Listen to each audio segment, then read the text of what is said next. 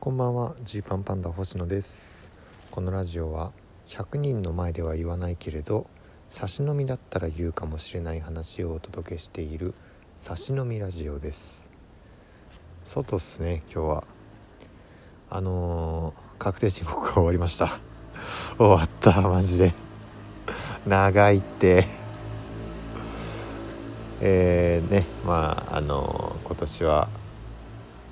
コロナの申告延長や e-tax 障害などの関係で4月15日まで確定申告の個別延長が認められてまして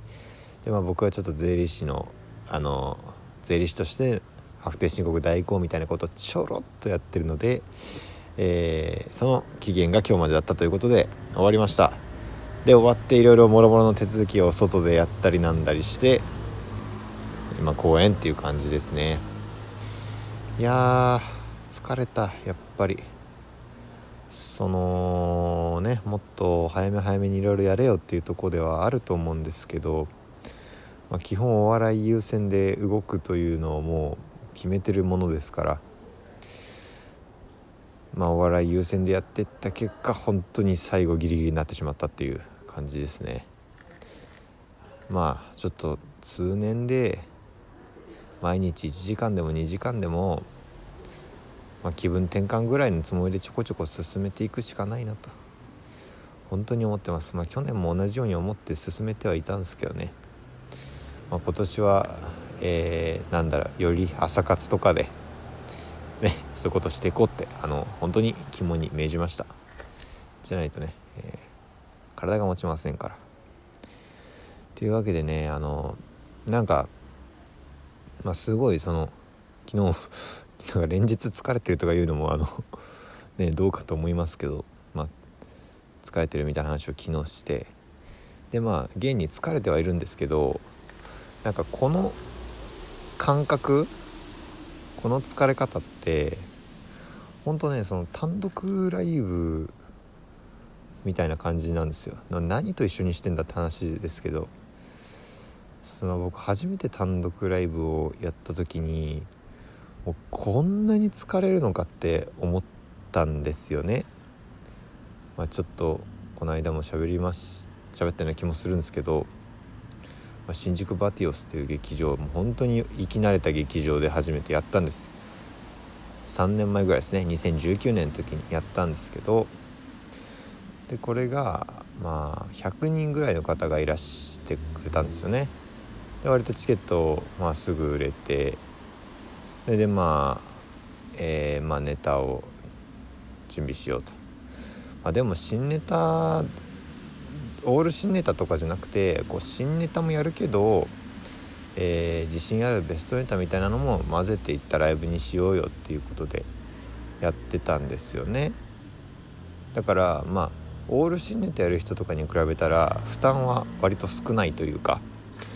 えー、ね7本全部があ8本全部が新しいってわけじゃないから。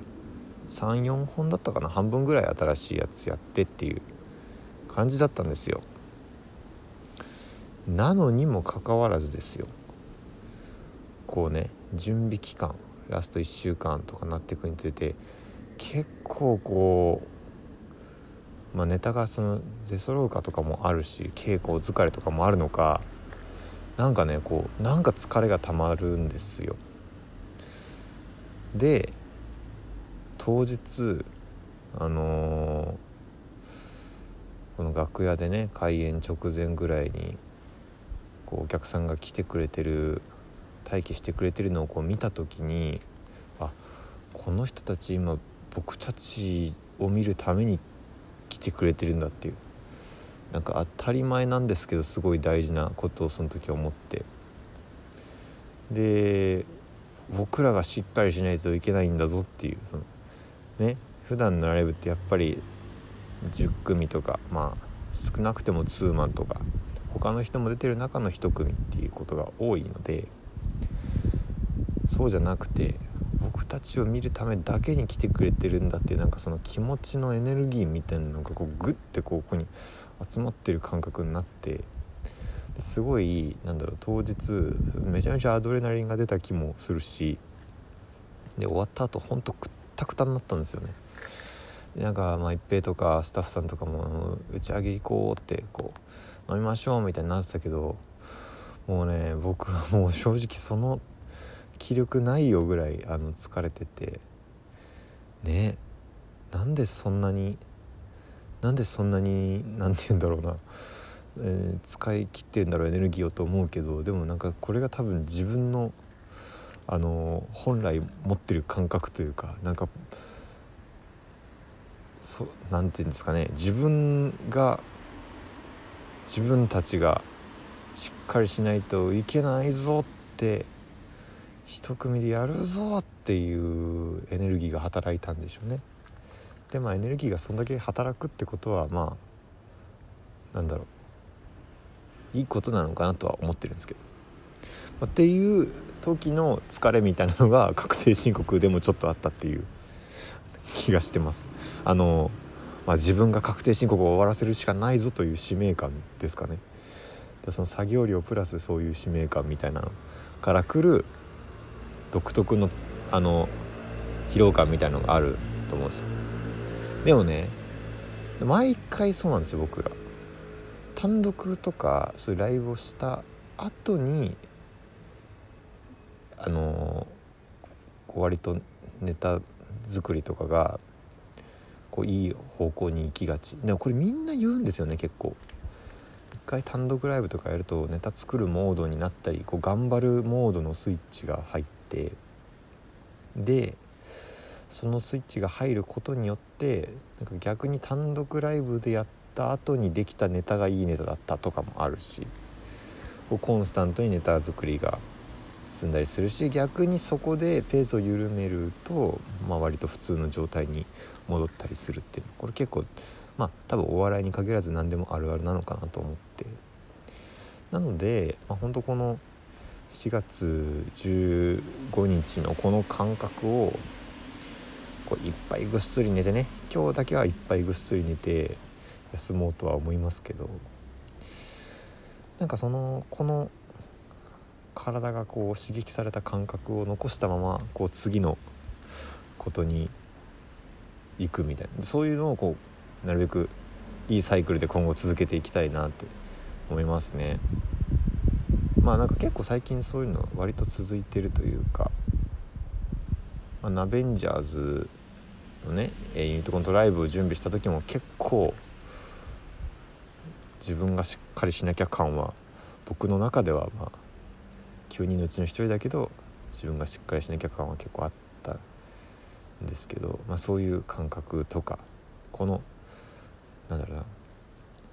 ぐっと頑張るぞっていうスイッチををねいい意味でエンジンかけ続けてるような感じになったらなと思います。まあ、だからっていうわけではないんですけど、まあ、昨日ちょっと喋ったあの5月22日にですね、えー、ライブをしようとしていましてまああの多分公式の発表はまだ先になると思うし、まあ、ちょっとどうやってツイートしようとかも今考えてるとこではあるんですけどまああの別にこれをあの僕がね直接的にね早出しをしていくことには特に問題はないかなと思うので、まあ、言っていこうかなと思ってラジオトークで喋ってるんですよ。まあ、チケットの発売とかはまだまだ多分先になると思うんです。直前ですいませんね本当に。もう1ヶ月ちょい後なのに。で5月22日の、えー、夕方になるか夜になるかという感じなんですけれどもえー、まあ、都内の、まあ、生き慣れた劇場で、えー、ライブをしますね、ま、単独ライブと目打つ感じではないとは思うんですけれどもちょっと自分たちでだけで頑張ってみようかっていう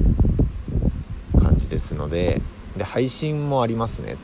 今のところの予定だと。これ全部あの今のところの予定で全部喋ってますけど。配信もありますのでまあ都合で来れない方とかはね配信でもお楽しみいただけるんじゃないかと思うんですけど、まあ、もちろん一番は、えー、会場に目の前でねお客さんがいてくれたらすごく嬉しいので、えー、会場で見てよければ見に来ていただいて難しければ配信でも楽しんでいただいてっていう風になればいいなと思います。なんでね、えー、ちょっと昨日喋った5月22日同行っていうのはそういうことですのでまああのー、内容とかは正直まだあのこういう形でやろうっていうのを話し合ってるとこで、まあ、このラジオトークでずっとね最近喋ってたような、えー、ライブの形になるかはまあ正直わからないんですけどまあでもあのいい日にしたいなと思いますのでぜひぜひお楽しみにしていてください。よろしくお願いします。まああとはこの後ネタパレもねありますしネタパレのオンエアもね是非一緒に見てもらえたら嬉しいなと思います。明日また表参道で事務所ライブあるんでね、えー、まそちらでも頑張りますよという感じですね。新しくなった渡辺エンターテインメントのライブがどんな感じになるのかというのも、まあ、一緒に会場にいらっしゃる方配信で見られる方はちょっと一緒に楽しみましょう。僕らもどんな感じになるか楽しみなところがあるんで。っていうとこですね。まあ、このなんだろうライブの話とかはあのなんでしょうね。ちょっと、えー、誤情報というか誤なんだろうそのいろいろ話が巡り巡ってちょっと違う感じで広まったりするとあの嫌なのでまだとりあえずこの聞いてる方向けにそういう情報ですよというだけでね。あまりこうなんだろう発信はまだしないでほしいかなっていうところです、まあ、僕らが Twitter とかなんやらで、